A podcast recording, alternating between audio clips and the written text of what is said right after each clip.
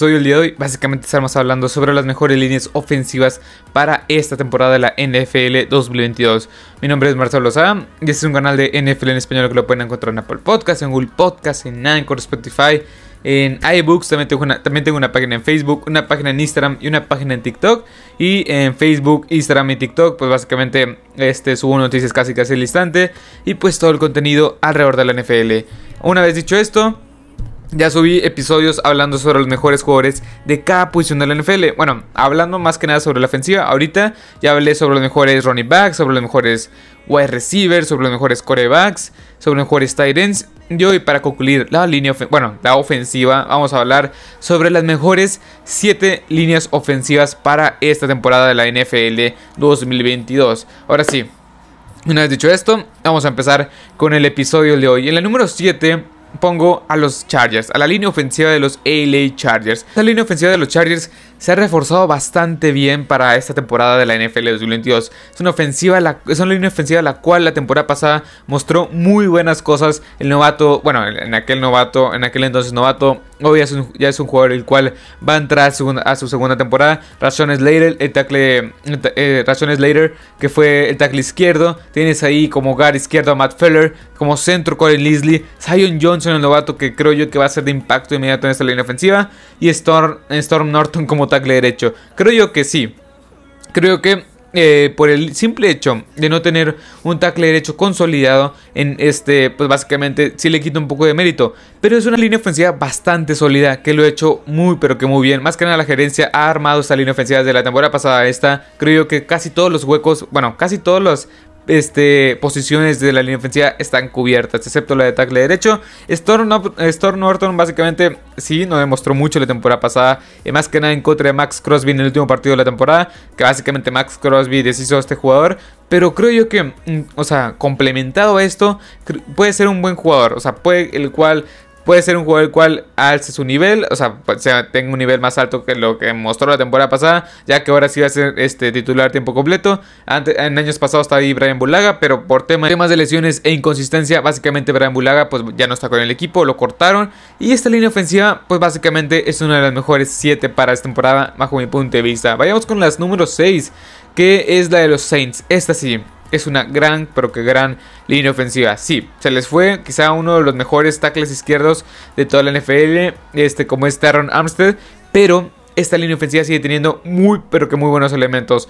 Eh, tackle derecho, Ryan Branchick, que es uno de los mejores tackles, eh, tackles derechos de toda la NFL. Tenés a, César, Ruiz, eh, César Ruiz, perdón, el, el GAR, Eric McCoy, Andrew Speed, Eric McCoy como centro, Andrew Speed como left guard. Y a Trevor Penning o James Horst como tackle izquierdo. Creo yo que al fin, y al cabo, Trevor Pennick va a, tener esta titularidad. Y sí, muchos quizá no les encante Trevor Pennick para este equipo. Pero creo yo que va a ser un buen jugador. No, tampoco me encantaba para el draft. Yo, yo creía que no lo iban a tomar estos Chargers y iban, e iban a ir por otra eh, posición. Pero Trevor Penning viene, o viene de jugar una muy buena temporada como colegial. En general, esta línea ofensiva está bastante bien. desde hace unos 2-3 años está consolidada como una de las mejores. Pero sí, o sea, yo de hecho la temporada pasada lo tenía como top 4 o top 3. Pero por el simple hecho de no tener a Terron Armstead en esa en esta alineación sí te baja muchos spots, porque Terron Armstead, a pesar de que en ocasiones sí se perdía muchos juegos, pues sí es uno de los mejores tackles izquierdos de la NFL. Ha sido bastante consistente esta línea ofensiva y creo yo que en parte la temporada pasada lo único bueno en esta ofensiva, porque no tenían receptores, no tenían, o sea, Alvin Kamara y Mark Ingram, y Mark Ingram están en, ciertos partidos, están muy lesionados o lesionados, y pues la inconsistencia de corebacks, básicamente lo más consistente que, fue la, eh, que tuvo la temporada pasada en la ofensiva de los Saints fue la línea ofensiva que fue muy buena. Después vayamos con el top 5, ahora sí, con lo número bueno. Y quizá esta esta, línea ofensiva que voy a mencionar a continuación vaya a ser un poco controversial. Porque puse los Lions. Los Lions es un equipo el cual, entre muchas carencias que tiene en general, la línea ofensiva no es una de ellas. No es una de ellas y es una gran fortaleza.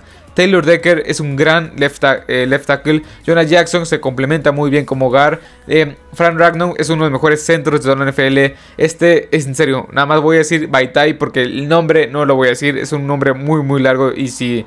O sea, lo voy a poner en el video para que vean cómo, cuál es su nombre. Pero bueno, Baitai es un gran este, guardia derecho que ha funcionado muy bien en esta ofensiva, que fue seleccionado en la quinta ronda por los Eagles, y Penny que fue impacto inmediato en esta ofensiva. Yo cuando lo seleccionaron a Penny no sabía, o sea, cómo iba a estar, porque este jugador era tackle izquierdo en Oregon, pero lo pusieron como tackle derecho y funcionó más que bien. Es un jugador el cual fue, fue de impacto inmediato. Y sí, también el mismo caso que, la, que los Saints. O sea, muchas cosas negativas de los Lions, no ganaban partidos, pero el éxito de este ataque terrestre consolidado con este Jamal Williams y con Dander Swift, pues básicamente es por esta línea ofensiva que tiene muy buenos elementos. Es una de las líneas ofensivas más consistentes desde la temporada pasada esta. Y creo yo que para esta temporada va a ser el principal fuerte para que estos Lions ahora sí, o sea, sean un equipo un poco más ganador. Estoy hablando de 6 a 7 victorias, como lo mencioné en el episodio de los equipos más infravalorados. Que una de las cosas este, buenas que tiene este equipo es su línea ofensiva, que es bastante, bastante buena.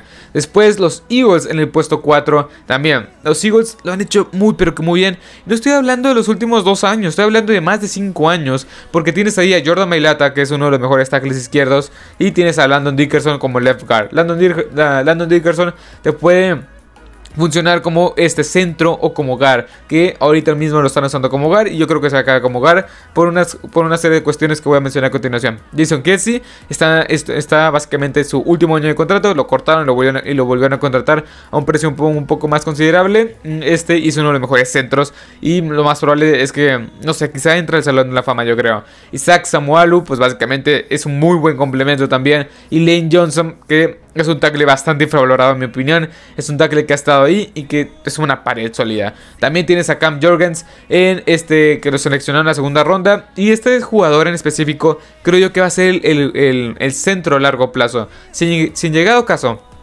Jason Kelsey se fuera a lesionar. Cam Jorgens, pues básicamente va a entrar al, quite. Landon Dickerson, yo pensé que lo iban a poner como centro, pero no. Básicamente, ya yo con la selección de Cam Jorgens como centro sólido, como centro ya, ya del draft para acá, pues básicamente yo creo que lo van a, Cam Jorgens lo van a poner como centro. Y Landon Dickerson, ya para futuros años, lo van a poner como, o lo van a dejar como left guard. Y esta línea ofensiva también va a ser una o sea, una pieza fundamental para el desarrollo de Jalen Hurts y esta ofensiva que tenga éxito. También, el poderosísimo ataque terrestre que tiene los Philadelphia Eagles no es por, pura coincidencia, es por esta línea ofensiva que también está haciendo muy, muy, pero que muy bien las cosas. Porque tienes jugadores bastante experimentados combinados con jóvenes. Es una mezcla bastante interesante la que hizo los Philadelphia Eagles para esta temporada. Porque tienes jugadores como Landon Dickerson, que son jugadores que van a entrar a su segundo año, y que Cam Jurgens, que son seleccionados, o sea, que apenas van a entrar a su primer año. Y tienes a este, Jason Kelsey, Jordan Mailata, Lane Johnson, que son jugadores más experimentados, pero bueno, Lane Johnson y Jason Kelsey ya son muy, muy, este, muy veteranos. Pero bueno, vayamos con los Chiefs. Los Chiefs también puesto 3. Eh, la línea ofensiva que fue una gran debilidad en el Super Bowl contra los Bucks. Pues básicamente la temporada pasada la, la deshicieron, la volvieron a hacer. Y fue un producto bastante, pero que bastante bueno, creo yo. Esta, la de los Chiefs. Los Chiefs, eh, como tackle izquierdo, tienes a Orlando Brown. Gar izquierdo tienes a Yuzuni. Craig Humphrey como centro fue el mejor, el mejor centro calificado la temporada pasada por PFF. Y Trey Smith tomado en la quinta ronda que también fungió o sea, su función bastante bien. Trae que tienes a Lucas Niang o, Andrew Wiley, que sí, es un poco es el mismo caso que los Chargers. Tienes muy buenos elementos en cada una de las posiciones, excepto la de tackle izquierdo. Pero creo yo que también seleccionaste a Darion Kinnard, aunque en el roster no aparece como tal, como tackle izquierdo, perdón, como tackle derecho, aparece como hogar. Y creo yo que este sexto hombre que puedes poner junto con Andrew Wiley, creo yo que eso es esa versatilidad que te da. Se te puede lesionar uno y puede entrar otro quite que también no, puede, no es espectacular, pero te va a funcionar bien en lo que, en lo que regresa el titular de lesión. Es una, es una línea ofensiva que lo que más me gusta es que tiene profundidad. Y si se le fue Mike Remers, que la verdad no, lo ha hecho bien, o sea, es un jugador el cual no lo ha hecho bien. Kyle Long, que casi no vio actividad en el terreno en el terreno de juego. Y Austin Blythe, pues básicamente porque Chris Humphrey es uno de los mejores centros de toda la NFL. Y esta línea ofensiva lo hizo bien, aunque Orlando Brown Jr. está en una disputa contractual por el tema de que tiene la el franchise tag, la etiqueta de juego de franquicia, pero veremos cómo se, resuelve. Esta línea ofensiva tiene muy buenos elementos y va a ser en parte, bueno, es en parte por lo cual la temporada pasada, pues sí, esta, esta ofensiva de los Chiefs pues fue tan, explosiva. Después en el top 2, nada más y nada menos que los, este, Tampa Bay Buccaneers. Los Tampa Bay Buccaneers también tienen una de las mejores líneas ofensivas de toda la NFL. Y desde hace como un par de temporadas que los puse también entre, eh, dentro del top 5. Estos, estos Tampa Bay Buccaneers, como left tackle tienes a, Donovan Smith. Sí, el left guard, pues tienes ahí a Aaron Stinney o Luke, eh, Udiki, que van a estar peleando por ese puesto, ya que se fue Alex Capa, si no me equivoco. Ryan Jensen como centro, de lo mejor de, toda la NFL. Shaq Mason también, un gar muy infravalorado que lo consiguieron por básicamente una quinta ronda. Que Shaq Mason es, eh, un juego el cual, si en un intercambio yo daría mínimo, mínimo una tercera ronda. No sé qué le pasó a los, a los Pats. Y uno de los, uno de los jóvenes y uno de los mejores tackles derechos de toda la NFL, como es Tristan Wirth, que es una mole en esa en esa posición. También se te fue Ali Maper, Ali, ah, no, Ali, Ali, Marpet y Alex Japa. Alex Japa, si no me equivoco, se fue a los, a los, a los. Ali Marpet, pues básicamente se le se, retiró este jugador. Pero bueno, si quieren ver ahí, o sea, la única, la única, la única, ¿cómo explicarlo? La única pieza ahí que es la más débil, o sea, la única pieza débil de, este, de esta línea ofensiva es la de guard izquierdo. Pero fuera ahí, tienes jugadores bastante experimentados y jóvenes, como es el caso de eh, Tristan Wirth. Shaq Mason, pues básicamente sabe lo que es ganar un Super Bowl. Ryan Jensen, bueno, básicamente todos los jugadores saben que es ganar un Super Bowl en esta línea ofensiva, excepto Aaron Steny, Aaron Steny y Luke pues básicamente no me genera muchos, o sea, tengo muchas dudas con esos jugadores porque vienen de ser suplentes y la verdad es que veremos cómo se desarrollan como titulares. No creo que hagan un intercambio ya, se van a morir con esta, o sea, esta línea ofensiva va a ser la titular para la temporada, para, el inicio de esta temporada NFL 2022.